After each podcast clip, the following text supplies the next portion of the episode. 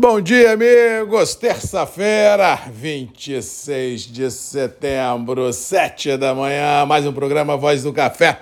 Começando direto de Vitória, Espírito Santo, para todo o Brasil.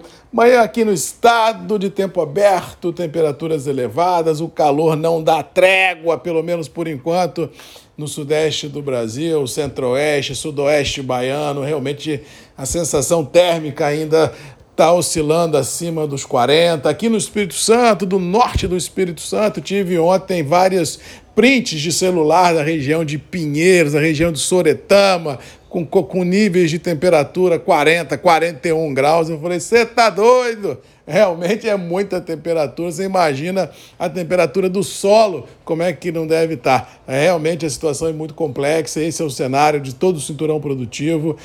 As chuvas que estavam praticamente marcadas como pule de 10 aí para a primeira quinzena de outubro, em grande parte do cinturão produtivo, ontem à noite já começou a perder força pelos mapas, ou seja, ainda existe a possibilidade, ainda existe a esperança, mas se ela vier, será menor do que era previsto na semana passada, ou seja, todo mundo tem que calibrar muito bem as suas estratégias de curto e médio prazo.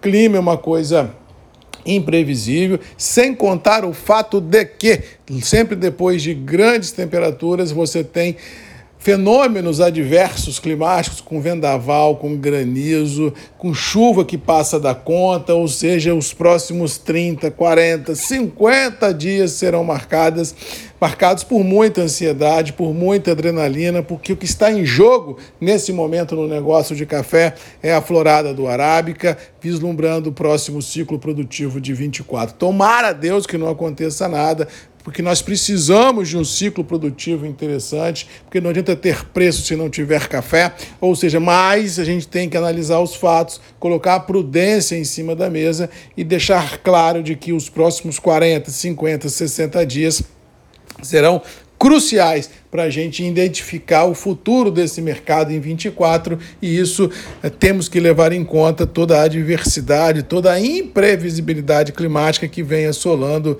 importantes regiões produtoras brasileiras e dias de passagem mundo afora, porque se você abre aí os terminais, você só tem notícias de realmente de clima extremo em todos os lugares desse planeta. Com relação às bolsas, ontem tivemos um dia ah, no mercado financeiro pisando em ovos, em estreitas margens, o campo negativo negativo prevaleceu. Nas commodities agrícolas em Chicago, nós tivemos o campo positivo prevalecido. Já em Nova York e Londres, não. Os grandes operadores continuam ainda a bater forte no mercado, não permitindo que realmente o quadro fundamental e o clima falem mais alto, ainda estão acreditando numa super safra, ainda estão acreditando em juros americanos e europeus mais altos, comprometendo a economia global, e isso faz com que as cotações internacionais não consigam desatar os nós. Mas na via inversa, você tem um dólar que foi namorar ontem no final dos trabalhos os cinco reais,